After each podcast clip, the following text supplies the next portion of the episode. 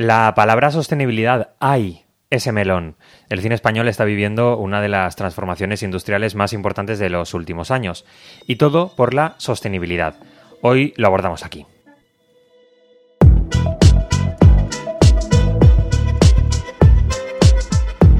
Última fila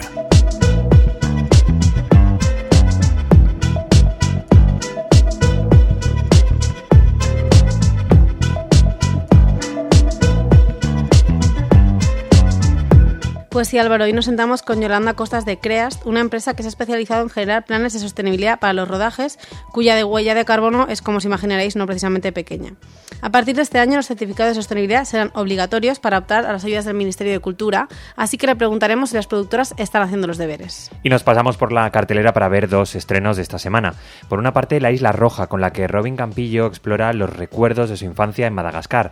También Vidasoa 2018-2023, de Fermín Muguruza, una crítica radical a la frontera que impuso Francia para evitar la entrada de migrantes a su país. Esto es Última Fila, el programa de cine de Cultura Plaza y Plaza Podcast, ya que estamos Álvaro Devis, Clara Gorría y tú, que estás escuchando. Empezamos. Vous d'atterrir sur le plus bel endroit au monde, le lieu de tous les plaisirs. Vous allez être comme dans un cocon familial, plein d'amour et de bienveillance. Bienvenue sur la base 180. Bienvenue à Madagascar. Robin Campillo vuelve a las pantallas seis años después de llevarse a casa el Gran Premio del Jurado con la película 120 pulsaciones por minuto. En esta película hablaba de las reivindicaciones del colectivo ACT UP y lo hacía en dos ritmos. En uno mostraba los cuerpos vigorosos y en lucha, y en otro el deterioro físico causado por el SIDA. Si desde hace seis años de esta parte igual hay algunos lugares comunes de enfermedad que hemos superado un poco, sin duda esta propuesta era muy interesante por el propio relato histórico de este grupo de activistas franceses. Algo parecido pasa en la película de la que hablamos hoy, La Isla Roja. Esta vez vamos un poco más atrás en el tiempo y un poco más lejos en el espacio. En los años 70, Madagascar acababa de independiarse de Francia y los franceses estaban a punto de irse definitivamente del país. Una de estas familias de militares que aún quedaba allí era la familia de Thomas, un niño de unos 7 años con mucha imaginación que pasa sus ratos libres leyendo. Es el niño más pequeño de su familia, así que cuando no está leyendo y se aburre un poco, pues bueno, se dedica a espiar a sus padres y hermanos un poco entre puertas, en rendijas, la típica. Entonces, desde ese punto de vista, comienza una película que es todo el rato pura tensión social, sexual, de calor, bueno, un poco, un poco todo sudoroso. Digo que tiene tensión social porque Thomas, aunque no lo sabe, parece que sí entiende que está en un sitio al que no pertenece, un sitio que es de otras personas. ¿Cómo se podría vivir una infancia feliz en un lugar ocupado? Pues la verdad es que yo no me lo imagino. Pasan los días y vemos cómo transcurre la vida. Thomas hace una amiga que comparte su afición por la lectura, la relación entre su madre y su padre empeora, uno de los amigos de su padre se lía con una de las trabajadoras de Madagascar que cose paracaídas para el ejército francés. Y bueno, entre todas esas historias, Robin Campillo sí que deja entrever la moral francesa del momento, qué cosas se debían o no se debían hacer allí y en ese momento. Y mientras el foco está puesto en esta familia de franceses y sus amigos, el cura que vive allí, el fuera de campo continúa representando la tensa situación de una isla que finalmente en el 75, unos años después, sufriría un golpe de Estado. La Isla Roja es una película como muy consciente de sí misma. Al principio de la peli ves claramente como los decorados, las localizaciones, la banda sonora, los trajes, un poco todo incluso introduciendo flashbacks eh, y momentos, que por cierto es muy interesante, de la imaginación de Thomas, que él va leyendo un libro de una heroína que se llama Fantasmat, y entonces se imagina los pasajes y las personas que representan esos pasajes imaginarios eh, son como unos Muppets, que la verdad que yo había veces que me apetecía más ver la película de los Muppets que, la otra porque son realmente súper interesantes. Bueno, pues todo eso, eh, como lo va haciendo Robin Campillo, es con mogollón de sensibilidad. O sea, se nota que es un, un director súper sensible y a todo le añade un toque de nostalgia que yo creo que, es necesario y también esa sensación de recuerdo un poco confuso como realmente esto pasó o realmente esto no pasó. Pero bueno, eh, a pesar de todo esto nos he dicho lo más importante y es que el padre de la historia es nada más y nada más que Kim Gutiérrez. Que como te quedas y sale hablando francés, o sea, para mí eso ya es un más uno, aparte que la película me gusta mucho, pero de repente ver a Kim Gutiérrez en un papel de militar, francés, de padre de familia. Bueno, la verdad que para mí fue una grata sorpresa, eh, por lo que digo, es que King Gutiérrez más idioma francés, o sea, para mí es igual a 100. Y además yo me acuerdo que también en un año una noche, de repente tú la estás viendo, no sabes que sale King Gutiérrez y sale también hablando francés. Entonces yo pienso, ¿tendrá un repre que este sea francófono como yo y que se lo quiera llevar a Francia? Mm, bueno, no lo sé. Lo único que espero es que no hagan un cuerpo en llamas, por favor, versión francesa, y así poder seguir eh, viendo en estos papeles que le sientan súper bien.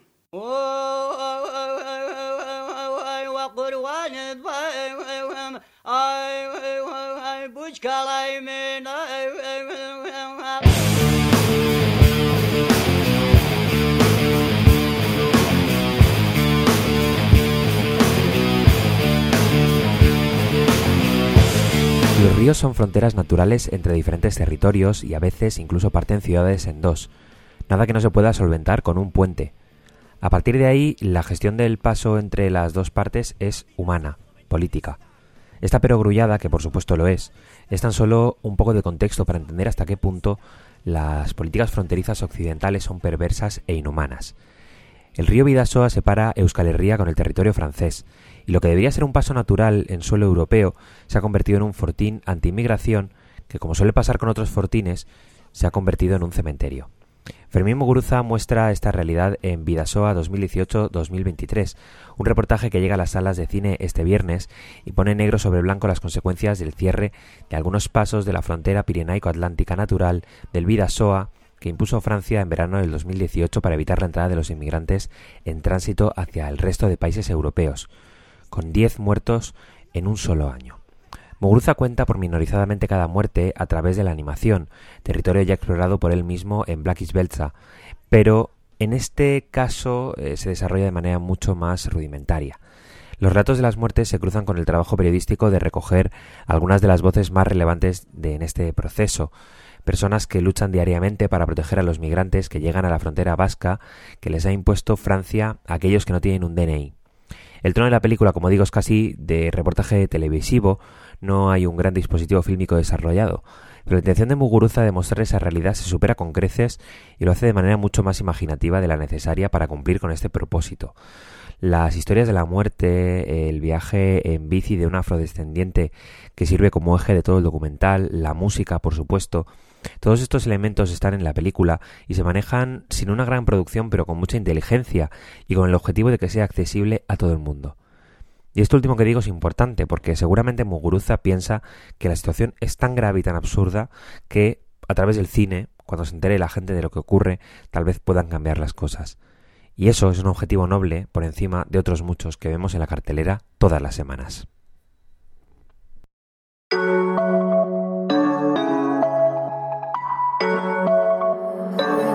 smooth on the beat.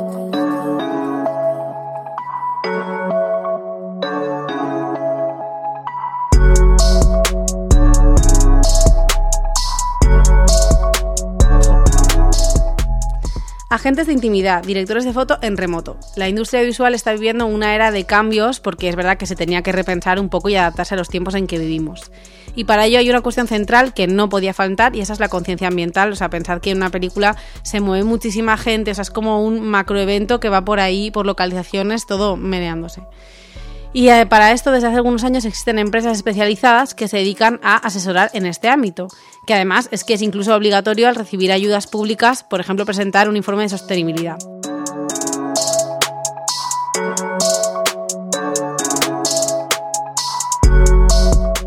Bueno, sobre esta cuestión y muchas más, hoy tenemos al teléfono a Yolanda Costa, responsable de ficción del área de ficción de la empresa Christ. Buenas tardes, Yolanda, ¿cómo estás? Hola, buenas tardes, Clara. Encantada por poder estar aquí contigo hablando. Nada, muchas gracias a ti por, por hacernos un hueco para atender a estas preguntas, eh, porque esta cuestión de certificado verde, huella de carbono, todo eso en las producciones, yo creo que, que, aún es un poco desconocido. Entonces, para empezar un poco por el principio, si nos puedes explicar qué es y en qué consiste un certificado de sostenibilidad que se entrega a las productoras eh, por cada producción. Sí, a ver, bueno, siempre hablamos de un certificado y el certificado es el punto final que tenemos en un proyecto. Normalmente, em, como se está abordando eh, desde hace un par de años, esto, se inicia hace un, dos, tres años por la administración pública y algunas plataformas privadas, los requerimientos de materia de sostenibilidad. Atiende a la Agenda 2030, que como sabes eh, está, bueno, trabaja para la, eh, en torno al cambio climático y a la reducción del impacto de la huella de carbono y se empiezan a poner normativas y con los fondos Next Generation que entran contra la pandemia del COVID empiezan a marcar la agenda de estas ayudas públicas que tenemos, eh, por ejemplo, en España. Eh, y pues empiezan a ponerse estos criterios de sostenibilidad. Entonces, eh, siempre se habla de la certificación porque es el documento final donde se expone la realidad de una producción en materia de datos pero realmente el proyecto se aborda desde un punto de una preproducción planteando cómo reducir este impacto, porque al final el foco lo importante es cómo vamos a hacer de esta industria una industria más verde, cómo vamos a bajar las emisiones, cómo vamos a bajar el impacto ambiental y, nuestros residuos. Entonces, en una fase de preproducción se trabaja en este ámbito, después esto se implementa para que pase y sea una realidad. Y con los datos que recogemos en el rodaje y en la postproducción, pues ya hacemos este, esta medición de la huella de carbono, que al final simplemente es un indicador que pone como un cuenta kilómetros a nuestra producción para ver cómo estamos. Esto en sí, la huella de carbono, es un dato que hay que analizar de una forma relativa y conjunta, porque, bueno, pues en función de la tipología de producción, tener una huella alta o baja no indica que se haya hecho mejor ni peor, sino, bueno, pues va en función del tamaño de la producción, del número de localizaciones, del número de equipos. Eso una vez lo hemos medido, después se certifica. Hay varios protocolos de, índole pública y privada que son los que nos van a verificar que esta información es real.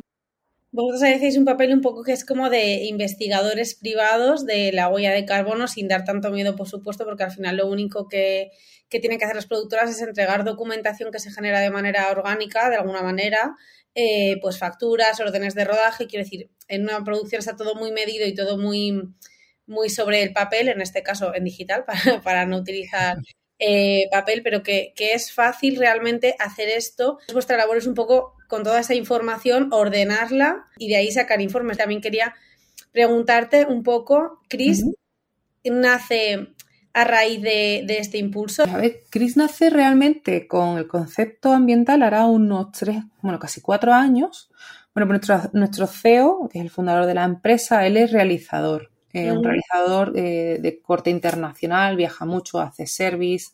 Entonces, él es cierto que siempre comentaba que veía muchísimo despilfarro en los rodajes, especialmente de ciertos ámbitos más publicitarios, tal vez. Eh, una movilidad muy grande, o sea, un impacto ambiental muy grande. Y con el COVID empezó a rodar en remoto y se dio cuenta que era viable rodar en remoto. Y se hizo la reflexión de, bueno, si rodo en remoto, ¿cuánto estamos ahorrando? Y a partir de esa reflexión es cuando empieza, se empieza a desarrollar el proyecto, que después, posteriormente, han venido las ayudas con estos criterios verdes. O sea, fue antes la idea, eh, después la normativa nos ha ayudado a impulsar eh, esta labor, pero surge antes. Entonces, nosotros hacemos la doble vertiente actualmente. Hacemos la vertiente del plan de sostenibilidad, el plan de reducción de impacto, y después, como tú bien dices, la medición. Es cierto que somos una empresa tecnológica, entonces solo tenemos habilitado un, software donde es tan fácil como tú dices, tu justificación de gastos que ya tienes preparada para tu película, pues esa misma la subes a la herramienta y te la traduce en huella de carbono, minimizando el trabajo de los equipos, porque al final lo importante, lo que se hace en set a nivel ambiental, es mirar que estas medidas pasen, que haya buenos hábitos con los compañeros, eh, de buenas prácticas y de implementación, ¿no? Ve a ser gestión de residuos, evitar vertidos, delimitar zonas de paso. O sea, eso es lo importante que tenemos que hacer en el set, no estar recogiendo la movilidad de un camión. Poner el foco donde importa, porque al final el dato sale de toda esta fase documental que ya existe en la producción, realmente, como tú bien dices. Que además producir, vuestras órdenes de producción recogen perfectamente todo lo que ha pasado diariamente en una producción y se puede conocer, ¿no? Y, y eso se interpreta en huella de carbono. ¿Por qué crees que se de alguna manera se pide ahora que en las producciones y no en otros ámbitos como podría ser pues los eventos o una oficina, una persona que esté directamente en, el sitio de trabajo, que un poco esté valorando o, apoyando una posible mejora de todo Bueno, realmente ahora mismo estamos, bueno, aquí estamos hablando de producción, pero sí que es cierto que esta normativa se está aplicando a medianas empresas y también a, a, eventos. O sea, es una normativa que se está aplicando de una forma gradual. Primero han sido las industrias, las grandes industrias, por ejemplo, las energéticas, la eh, construcción, ¿no? Eh, otros ámbitos que han tenido un impacto supuestamente mayor, no supuestamente no, un impacto mayor por su dimensión, y ahora se están incorporando otros ámbitos, se está haciendo de forma progresiva y, no regular, sí que es cierto. Eh, al final lo que también nos eh, condiciona mucho es la normativa, es decir, hay ámbitos, por ejemplo, afines como en la publicidad donde no hay una normativa, donde quien lo hace de propia voluntad, marcas que quieren y están concienciadas, empresas que están concienciadas, pero no en una normativa. Eh, los eventos, no todos tienen normativa. O sea, el cine, en cambio, sí tiene mucha normativa y la ficción de, por ejemplo, ficción, sí que es cierto que la, pero esto ya es una voluntad privada, pues esas plataformas, esas cadenas están apostando. Entonces, bueno, vamos a varios ritmos, en varios ámbitos. La idea que se supone que eso es lo que marca la agenda y la normativa europea es que todos lleguemos mm, a, todos los niveles, como tú bien dices un autónomo y una gran empresa. Todo el mundo tenemos que ser responsables de nuestro impacto. Porque, como bien dice, desde que nos levantamos hasta que nos acostamos estamos generando residuos, generando eh, impacto ambiental. Con nuestro café que nos tomamos con una cápsula o con el coche cuando voy a, trabajar en vez del transporte público o con muchas pequeñas acciones que sí que influyen, ¿no? Tú dices pues muy bien eso de pequeñas acciones. En vuestro recorrido que lleváis en, estos años en CRIST, ¿qué ves que hayas dicho esto ha sido más fácil de implementar y qué más difícil? Es decir, cosas que cuando comenzasteis parecía que no ibais a que no era imposible que la gente cambiara y finalmente lo ha hecho y algunas que ves que, la gente se resiste un poco más a dejar ir. A ver, a ver, lo, lo, claro, es que esto ha sido muy gradual, porque claro, cuando empezamos hace pues, tres años, tú pedías que te pasaran tu cierre de facturación, todo el mundo se echaba las manos a la cabeza porque al final es como, como tu DNI, ¿no? Como pedir tu cuenta bancaria. Entonces ese fue el primer freno, ¿no? Después todo el mundo vio, bueno, que es un tema de seguridad y que realmente es algo que aporta y que te es un facilitador. Pues eso fue el primer freno que ahora mismo está superadísimo. El siguiente freno que estamos es que los proveedores y toda la cadena de valor asuman darte su información de una forma rigurosa eh, en, pues, en, su documentación de proyecto para que también se hagan cargo de su huella y somos conscientes en toda la cadena de valor. Ahí está el siguiente punto. Y después ya más en tema, de ámbito de SET, pues al principio políticas que, parecen lógicas, como política de no relentí, ¿no? De tener el coche encendido en verano o en invierno para la calefacción o para cargar el móvil. Son pequeñas acciones, ¿no? O dejarme encendida la luz de una sala salir o la puerta abierta con la calefacción puesta, eso ya está como que más superado. Y lo que parece increíble, pero sigue pasando, es el tema de la gestión de los residuos en SET. Es algo muy difícil porque al final es muchísimas personas que van corriendo y no ponen atención, por muy bien que señaliza que estemos, porque su prioridad es otra, es llegar a tiempo y atender. Para mí eso tal vez, y bueno, ahí que ya se está empezando a conseguir el tema de cambiar los menús de catering y incluir vías de opciones más vegetarianas, eh, bueno, pues para bajar el impacto de la huella, ¿no? Que así ha habido un freno muy grande muchos años porque, bueno, pues había perfiles más técnicos que el tema de la carne, ¿no? Requería al final un impacto de carne roja para 100 personas, pues, pues es una huella muy fuerte frente a otra opción. Ya no digo ni siquiera vegetariana, sino pollo pescado. Entonces, bueno, eso ya parece que se está, ha sido un gran freno y están en ello poquito a poquito proponer ejemplos, ¿eh? Podemos hablar de todos los ámbitos porque hay en todas las áreas, ¿eh? Pues eh, poco a poco yo creo que, que, todos y todas tenemos que ir cambiando y como tú dices, sí, muchas veces comentamos esto de cuánta gente para hacer una película, ¿no? Que cuando ves los títulos de crédito, toda esa gente ha tenido algo que ver. Bueno, pues toda esa gente también eh, ha tenido su impacto. Así que pues nada, Yolanda, muchas gracias por, por atendernos. Gracias a ti, Clara, por este ratito.